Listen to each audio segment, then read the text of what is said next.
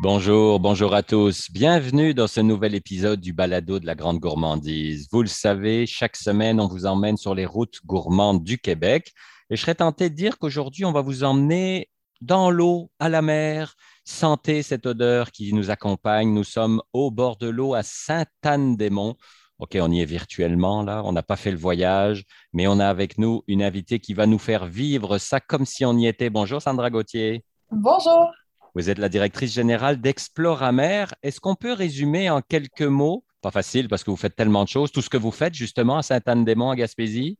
Mais oui, c'est possible. En fait, Exploramer, c'est un musée à vocation scientifique qui traite d'océanographie et de biodiversité marine du Saint-Laurent. Donc, pour accomplir notre mission muséale, on a évidemment un aquarium, des bassins tactiles, des expositions euh, plus habituelles, mais on a décidé aussi depuis quelques années de permettre aux gens de, de comprendre la mer en se mettant les pieds ou les mains dedans. On a une activité de cueillette de poissons où on va vider un verveux. On a un bateau où on amène les gens en mer pour faire des levées de casier, par exemple.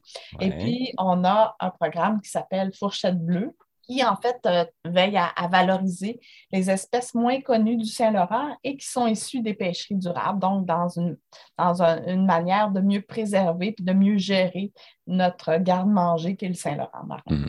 Alors, on va revenir sur la fourchette bleue parce qu'évidemment, la grande gourmandise, vu qu'on parle toujours de nourriture et tout ça, ça nous intéresse. Donc, on va y revenir dans quelques minutes.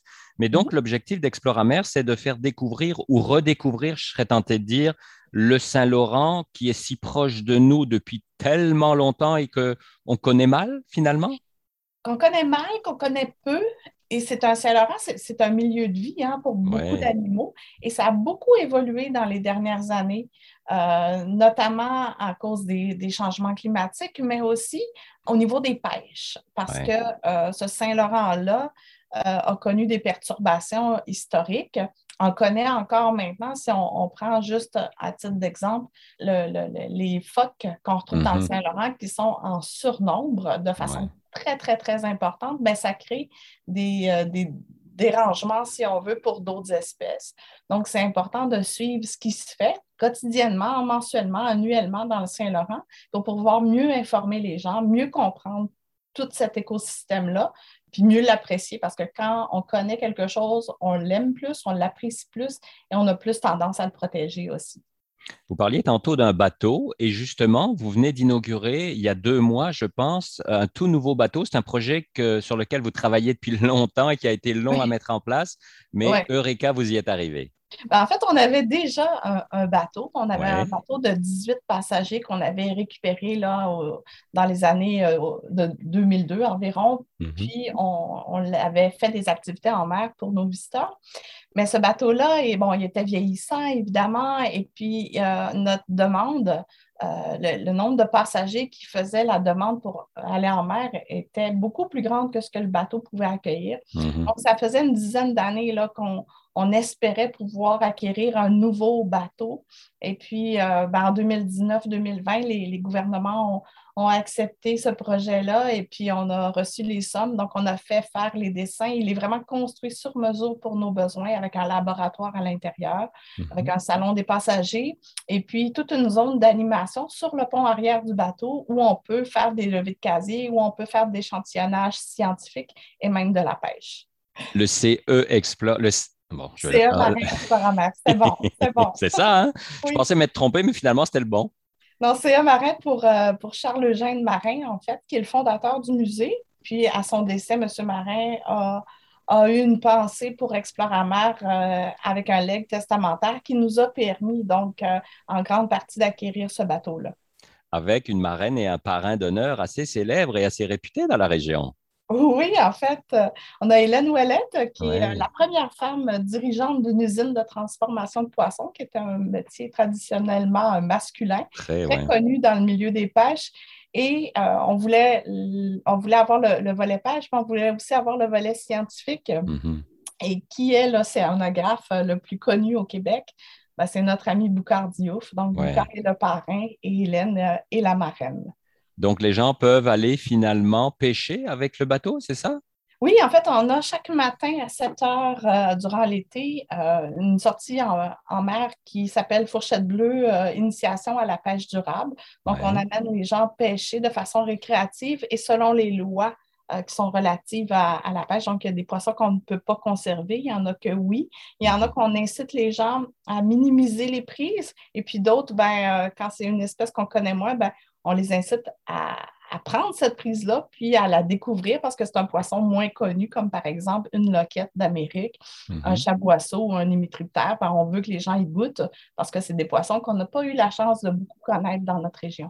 C'est ça, puis qu'on ne trouve pas chez les poissonniers au restaurant. Donc, c'est à ça que sert Fourchette Bleue, finalement, à expliquer ou réexpliquer aux gens comment avoir une saine gestion des ressources marines de, notre beau fleuve et aussi encourager, que ce soit les consommateurs ou les restaurateurs, les poissonniers, peu importe, à intégrer ces espèces dans nos habitudes de tous les jours, c'est ça? Exactement, oui. Donc, parce qu'on sait, hein, au Québec, en ce moment, on, mange beaucoup plus de poissons importés que de poissons d'ici. Ah Et puis, à l'inverse, nos poissons qu'on pêche ici, ils sont exportés vers l'étranger plutôt que consommés au Québec. Euh, donc, il faudrait peut-être euh, songer à mettre tout le monde un peu l'épaule à la roue pour pouvoir renverser cette chaîne-là et puis qu'on puisse s'approvisionner d'abord avec nos produits du Québec et importer ce qui nous manque. Donc, c'est ce qu'on devrait faire dans un, dans un, principe de développement durable. Hmm. Alors, à Exploramer, vous avez édité une petite carte avec euh, tous les poissons. Il y a plus de 40 espèces valorisées euh, par, euh, par, fourchette bleue, les espèces du Saint-Laurent, évidemment. Et moi, ce qui m'a surpris, c'est de savoir qu'on avait au Québec des calmars. Ah ah. c'est une grande découverte pour moi, l'amateur de calmars qui en mange le plus possible, c'est qu'on pouvait manger du calmar d'ici. Ben, écoutez, en fait, il y a du calmar dans le Saint-Laurent et puis on travaille en ce moment pour faire en sorte que des permis de pêche au calmar soient réoctroyés. En fait, dans les années 50, 60, on pêchait le calmar euh, dans le golfe du Saint-Laurent, principalement dans le secteur des îles de la Madeleine. Ouais. Et puis, cette espèce-là avait quand même, euh, je ne vais pas dire disparu, mais c'était montré très, très, très euh, discrète là, au, fil des ans. Mm-hmm. Et puis, euh, dans un autre projet qu'on menait ici au musée avec des chercheurs de l'Université du Québec à Rimouski et du Cégep de Rimouski, un projet qui, était en lien avec les fous de bassin, on s'est rendu compte que dans l'estomac des fous de bassin, ce n'était plus tellement du macro ou du hareng qu'on retrouvait, mais qu'on retrouvait beaucoup de calmar. Donc, euh, on a un peu milité au cours des dernières années pour que les chercheurs, les scientifiques fassent des, euh, relevés pour nous permettre de voir quelle était l'étendue de, ces calmars-là au, niveau du plan d'eau et s'il y en avait beaucoup. Et puis, effectivement, l'été dernier, ces, relevés-là relevés ont été menés. On s'est rendu compte qu'il y avait énormément de calmars dans le golfe du Saint-Laurent et qu'une pêche était possible. Donc, il existe aux îles de la Madeleine des permis oubliés, des permis de pêche là, qui, que les gens n'utilisaient plus parce qu'il n'y avait plus vraiment de ressources pour ça. Donc, ces permis-là pourraient être réactivés. Puis, des nouveaux permis, on me disait, là, chez Pêche Océan, pourraient mhm. aussi être octroyés à des pêcheurs de la Gaspésie ou euh, de la Côte-Nord, par exemple. Ça fait que c'est quelque chose qu'on savait qu'il y avait dans le Saint-Laurent. Là, maintenant, on le sait qu'ils sont en bonne quantité, que la pêche, une pêche pourrait être euh, supportée et mhm. qu'on euh, pourrait bientôt manger du calmar là, dans nos assiettes chez nous, à Montréal ou en Gaspésie du calmar de chez nous et non pas qui a fait des milliers de kilomètres pour venir de l'autre côté, de l'autre bout du monde on ne sait pas trop comment pêcher, ni comment entretenu, et ainsi de suite. Là. Exactement, a des calmars sauvages qui sont issus d'un plan d'eau sain, comme le Saint-Laurent, donc dans des eaux froides et non pas dans des eaux chaudes, ce qui donne beaucoup plus de saveur à la chair. Parce que c'est un problème hein, pour nos poissons et nos fruits de mer euh, d'ici. On en parlait dans un précédent balado il y a quelques semaines avec euh, Elisabeth Cardin et Michel Lambert. Hélas, et vous le disiez même vous-même au début, hélas, c'est difficile de manger du poisson québécois au Québec. Qu'est-ce qu'il faut faire pour régler ce problème? Bien, écoutez, je pense qu'il va falloir qu'il y ait des, volontés politiques euh, qui soient mises en place pour ça, ou alors que des usines acceptent de, prendre un risque, un grand risque et d'un grand tournant, de dire, avant même de vendre euh, nos stocks vers l'étranger, on va d'abord euh, l'offrir à des poissonneries, à des supermarchés, à des restaurants du Québec. Donc ça, c'est quelque chose qui n'est pas facile à faire pour eux autres parce que dans l'histoire du Québec, mm-hmm. on a toujours vendu notre poisson euh, vers l'étranger d'abord, avant même de s'en nourrir euh, nous-mêmes. Mm-hmm. Si on prend là, toute l'histoire des Jersey, des, Anglais, euh, des Écossais qui venaient et qui recrutaient les pêcheurs, qui installaient des usines de transformation, tous les stocks étaient vendus vers l'Europe alors qu'on n'avait pas encore de route 132 qui ceinturait la Gaspésie. Euh, qui nous permettait de l'envoyer à Montréal. Donc, le, transfert par bateau est arrivé bien avant. Donc, dans l'histoire, il faut se réapproprier nos poissons. Euh, dans, la nouvelle histoire, en fait, il faut se réapproprier nos poissons parce que dans l'ancienne histoire, euh, on l'envoyait à l'étranger et ça, a toujours perduré comme ça. Donc, c'est pour faire Parce que c'était plus payant, tout simplement, ou plus simple, ou les deux? Ben, parce que c'était probablement plus payant plus simple, certainement, parce que c'est eux-mêmes qui venaient ici s'installer pour gérer les stocks de poissons. Donc, euh, c'était certainement beaucoup plus simple pour eux. Nous, mm-hmm. euh, nos pêcheurs gaspésiens, euh, euh, étaient en fait les travailleurs de, ces grandes usines-là qui appartenaient à des intérêts européens bien souvent. Mm-hmm. Et aussi parce que dans l'histoire du Québec, on est d'abord et avant tout des mangeurs de viande. Euh, si on regarde nos, vieilles histoires là, des pays d'en haut, nos vieilles histoires d'Émilie Bordelot. Il n'y a pas beaucoup de poissons. Hein? non, il n'y a pas beaucoup de poissons.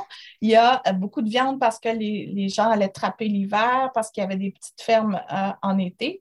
Puis l'histoire de notre, euh, de notre Gaspésie ou de notre Côte-Nord ou de nos îles de la Madeleine font en sorte que la saison de la pêche est très courte.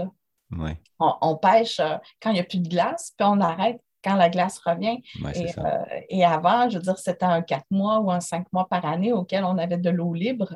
Puis on n'avait pas de réfrigération, donc le, poisson se conservait très mal. Il était séché salé, mais ça a un goût assez fort, là, donc il n'était mm-hmm. pas, pas, intéressant nécessairement tout le temps. Donc la viande était beaucoup plus commune à ce moment-là.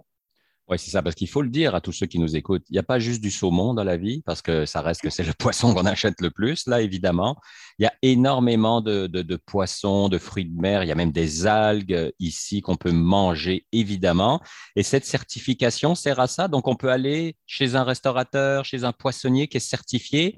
Et j'ai vu sur votre site que vous aviez même une carte euh, interactive où on peut aller trouver les établissements qui sont certifiés.